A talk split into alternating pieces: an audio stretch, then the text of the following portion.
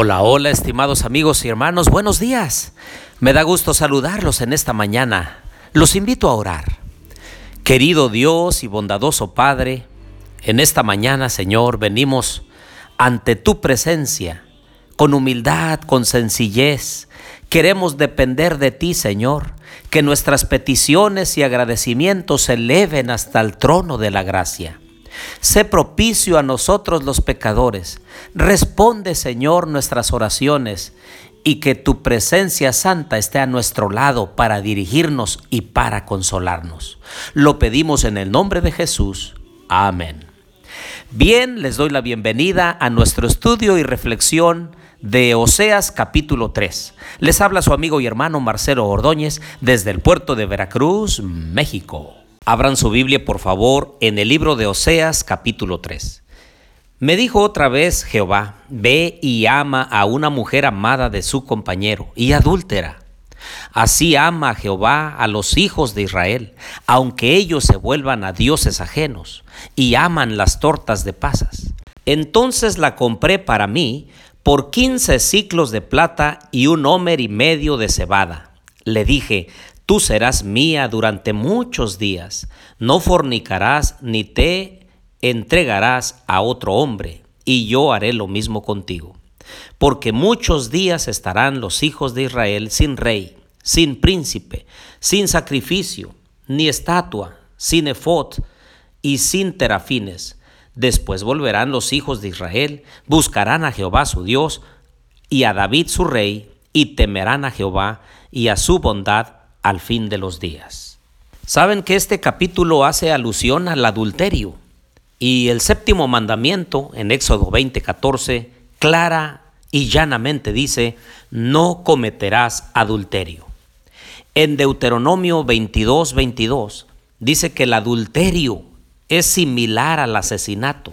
Son muy similares, ambos hieren el corazón de otra persona. El adulterio, el corazón del matrimonio. Tan bajo y tan vil era considerado en el pueblo de Israel el adulterio, que el Señor a través de Moisés dio una instrucción. Dice Deuteronomio 22, 22, si alguien es sorprendido acostado con una mujer casada y con marido, ambos morirán. El hombre que se acostó con la mujer y la mujer también. Así extirparás el mal de Israel. Y es que para Dios el matrimonio es sagrado, es una relación de pacto entre dos personas que se prodigan, se juran amor, exclusividad. Y así debiera ser para nosotros el pueblo de Dios también. Ahora, Mateo capítulo 5, versículos 31 dice, también fue dicho, cualquiera que repudie a su mujer, dele carta de divorcio. Pero yo os digo, dijo Jesús, que el que repudia a su mujer, a no ser por causa de fornicación, hace que ella adultere, y el que se casa con la repudiada comete adulterio. Si bien es cierto es que a Dios no le agrada el divorcio, la única causa que Dios permite para que haya una disolución del matrimonio es precisamente el adulterio y claramente instruye que la parte inocente es la que puede volver a casarse, pero la persona que perjudicó, llamada la parte culpable, no puede volverse a casar, no puede tomar a otra mujer o a otro hombre. El adúltero, el que falló, la parte culpable, depende de la parte inocente.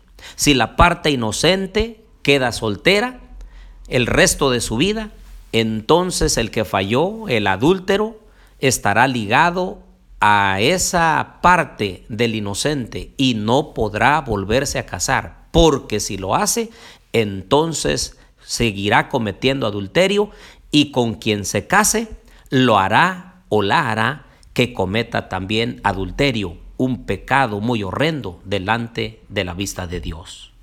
Pero si la parte inocente decide casarse, entonces en el momento que el inocente se case, ya el culpable quedará absuelto y entonces tiene el permiso y la oportunidad de rehacer su vida por otro lado de acuerdo a la voluntad de Dios. Ahora bien, podemos decir en esta mañana que siempre debe haber la voluntad de perdonar, pero nunca la de disculpar el pecado.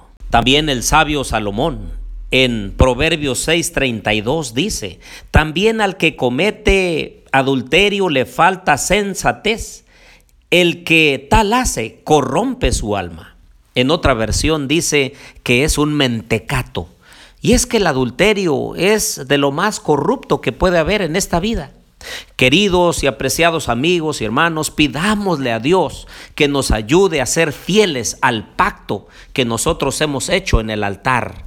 No importa las dificultades, no importa las desavenencias en un matrimonio, nunca habrá una disculpa porque alguien cometa adulterio buscando a otra persona fuera del matrimonio.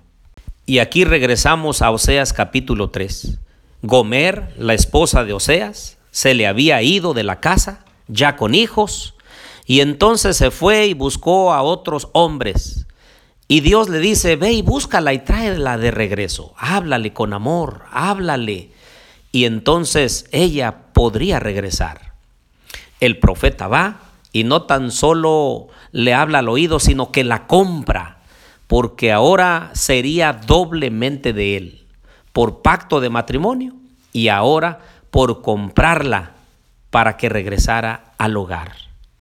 Y Oseas le hace un nuevo pacto y le dice, ¿sabes qué? Yo me voy a seguir guardando para ti y tú ahora te guardarás muchos días también para mí en exclusividad. Eso es lo que Dios desea que nosotros le seamos fieles a Él también, porque la parte espiritual en este contexto de matrimonio y de divorcio es lo que el Señor nos quiere hacer entender, que cada uno de nosotros, hombres y mujeres, podamos resolvernos ser fieles a Dios el resto de nuestras vidas. Es cierto que en algún momento le fallamos en la vida espiritual. Es cierto que en algún momento nuestros afectos pueden ser mayores a las cosas materiales y mundanales, dejando a un lado las espirituales. Pero el Señor nos compra, el Señor nos habla al oído, el Señor vuelve a hacer un pacto con nosotros. ¿Podríamos hoy, en este día, resolvernos ser fieles a nuestro Dios? El pueblo de Israel notó y vio, palpó el amor de Dios por ellos. El Señor los rescató de los vanos ídolos, del adulterio espiritual, y entonces los trajo con amor hacia Él. Lo mismo hace con nosotros. El Señor nos provee de todo. El Señor desea que nosotros gustemos el bien, pero que lo hagamos en un contexto de pacto con Él. Hoy en esta mañana si hay alguien que está vagando fuera de Dios, ha cometido pecado, se ha alejado, es momento de regresar, querido amigo y amiga, hermano y hermana. Regresa a Dios. Él te está esperando con los brazos abiertos, porque Él te ama, porque te quiere salvar. Por eso en esta mañana te digo que el Señor te bendiga y te guarde haga resplandecer el Señor su rostro sobre ti y tenga de ti misericordia. El Señor alce a ti su rostro y ponga en ti paz.